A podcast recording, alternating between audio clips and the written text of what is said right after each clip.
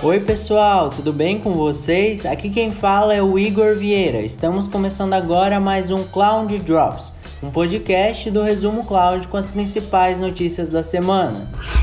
A Amazon Web Services lançou em parceria com o Grupo Sola sua primeira estação de energia solar na África do Sul. A energia renovável produzida por essa instalação vai alimentar um data center da gigante da tecnologia na cidade do Cabo.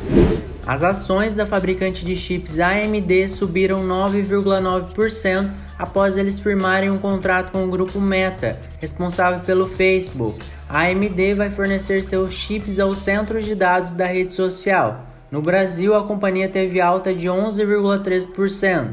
A França anunciou um plano de incentivo de 1,8 bilhão de euros para a indústria de computação em nuvem do país. O investimento busca dar às empresas francesas escala global no segmento. O governo já selecionou 23 projetos de pesquisa e desenvolvimento que receberão um total de 421 milhões de euros de financiamento público. A Cielo, líder em pagamentos na América Latina, iniciou o processo de migração dos seus dados para a nuvem da Amazon Web Services. A empresa dobrou seus lucros no último trimestre e pretende avançar na transformação tecnológica ao migrar seus servidores para a nuvem. A Amazon Web Services anunciou que a empresa americana de esportes Under Armour a escolheu como sua principal fornecedora de nuvem.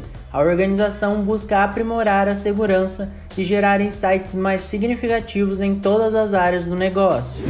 A ASB, empresa de serviços financeiros, anunciou que usará o Microsoft Azure como seu principal provedor de nuvem Centenas de aplicativos da ASB e milhares de servidores mudarão para a nuvem Azure. Essa migração pretende aumentar a agilidade e a segurança dos dados.